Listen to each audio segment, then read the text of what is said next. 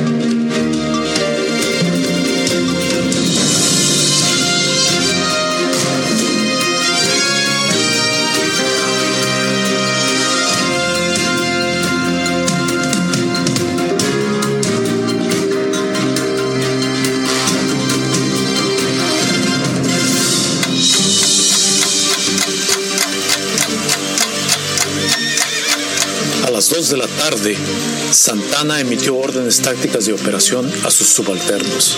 A su cuñado, general Martín Perfecto de Cos, le ofreció la oportunidad de reivindicarse de la derrota y humillación sufrida meses atrás en Behar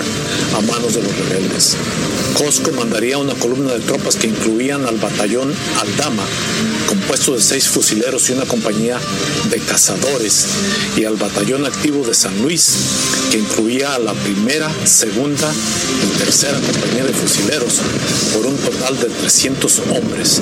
llevando consigo 10 escaleras, dos palancas y dos hachas, originando el avance desde el norte y dirigiéndose hacia la pared noroeste del recinto. Al mismo tiempo y desde el mismo punto de origen, el coronel Francisco Duque encabezaría un total de 400 tropas pertenecientes al batallón Toluca, con seis compañías de fusileros y una de cazadores, y al batallón activo de San Luis, compuesto por la cuarta, quinta y sexta compañía, atacando la pared del noreste todos equipados también con 10 escaleras, dos palancas y dos hachas. Desde el noreste, el coronel José María Romero lideraría 300 hombres pertenecientes a los batallones Matamoros y Jiménez, compuestos de seis compañías de fusileros y equipados con seis escaleras, atacando el flanco creado en la pared este, a un costado detrás de la capilla del Álamo y el convento adjunto, donde se encontraban los cuarteles del recinto el coronel Juan Morales, al frente de una columna de 100 cazadores de los batallones Matamoros, Jiménez y San Luis, cargando dos escaleras, atacaría desde el punto sur, intentando barrer con la pared del sur del perímetro y penetrar así el contorno del vulnerable cercado adyacente a la luneta y puerta de entrada principal. Santana permanecería en la retaguardia, comandando una columna de reservistas de 400 hombres, compuesta por el batallón de zapadores de los batallones de Matamoros, Jiménez, Aldama, Toluca y San Luis. Finalmente, la caballería Sesma, compuesta por el regimiento de Dolores, el pelotón Veracruz y las compañías Coahuila y Río Grande, lideradas por el general Ramírez y Sesma, serían posicionadas cerca de la Alameda, una arboleda de álamos, para cortar cualquier posible ruta de escape hacia el este o el sur. Así comenzaría el asedio al recinto a tempranas horas del 6 de marzo de 1836.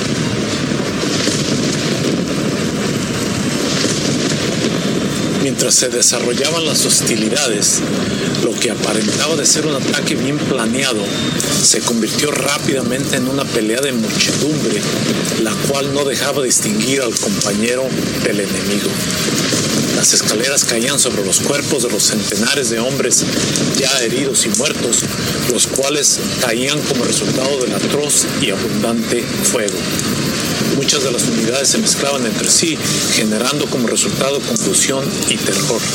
Las correas de los cascos se rompían y la parte del cuerpo que las sostenían se disparaba al aire perdiéndose en los matorrales y campo abierto cercano.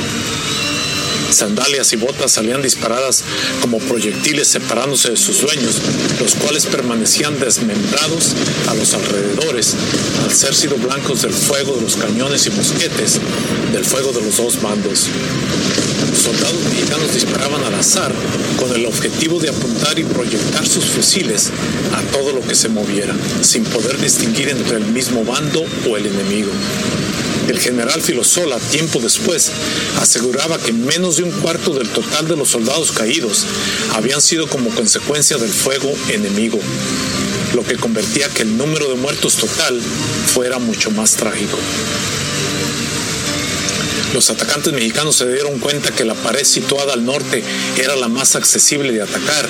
aún sin contar con escaleras para treparla. Las fortificaciones de defensa habían descuidado esta sección del recinto, la cual había sido reforzada débil e improvisadamente con troncos de madera.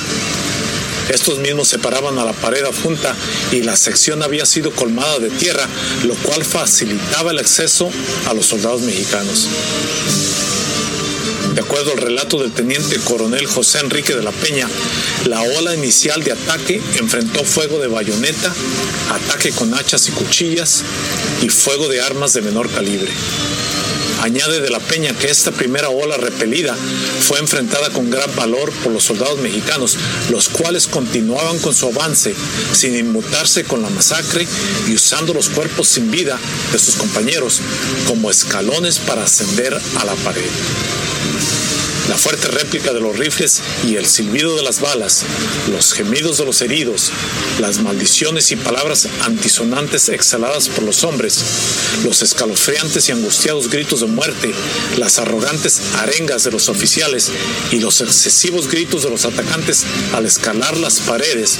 fueron presenciados por De la Peña, el cual observaba las acciones acontecidas en la pared norte del recinto.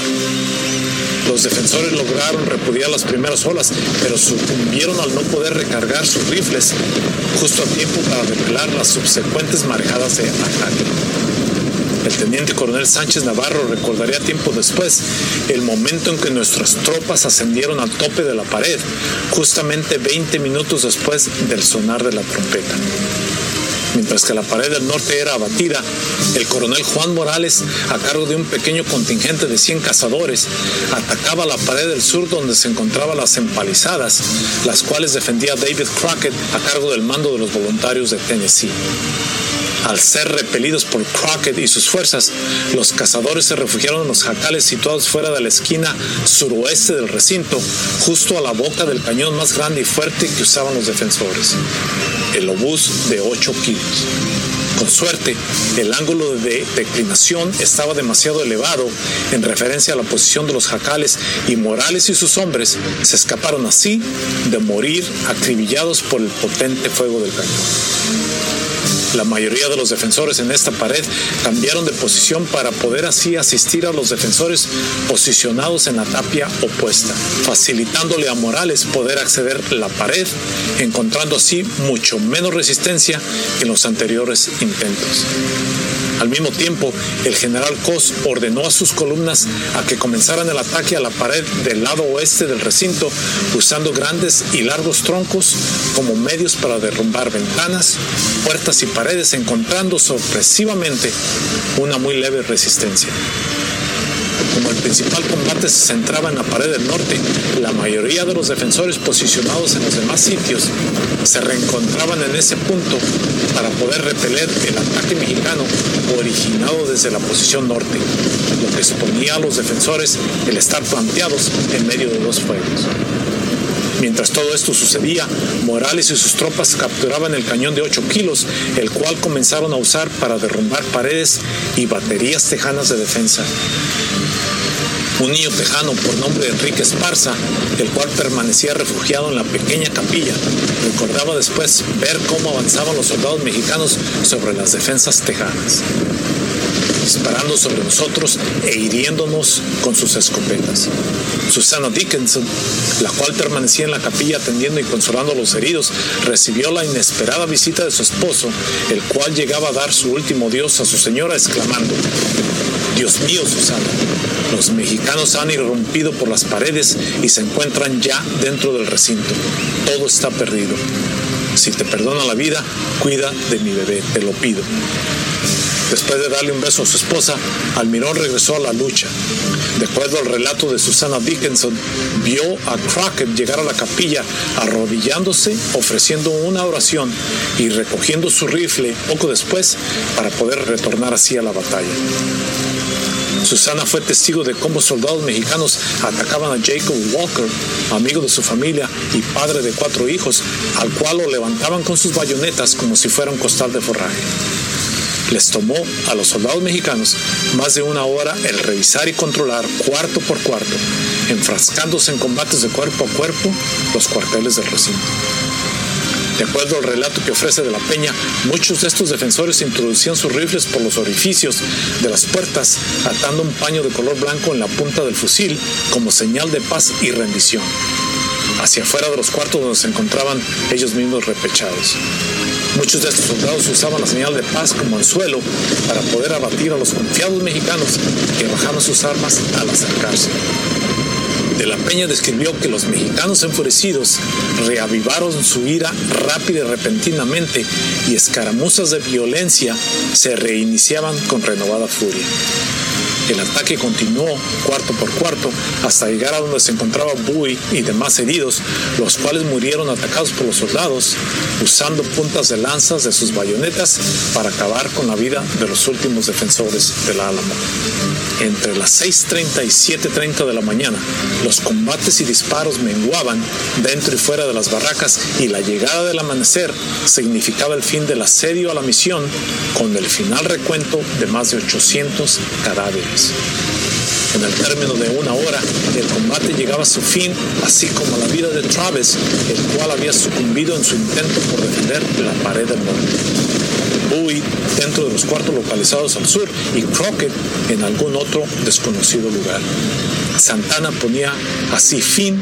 con sangre y mano dura, a la sublevación tejana, sin saber que días después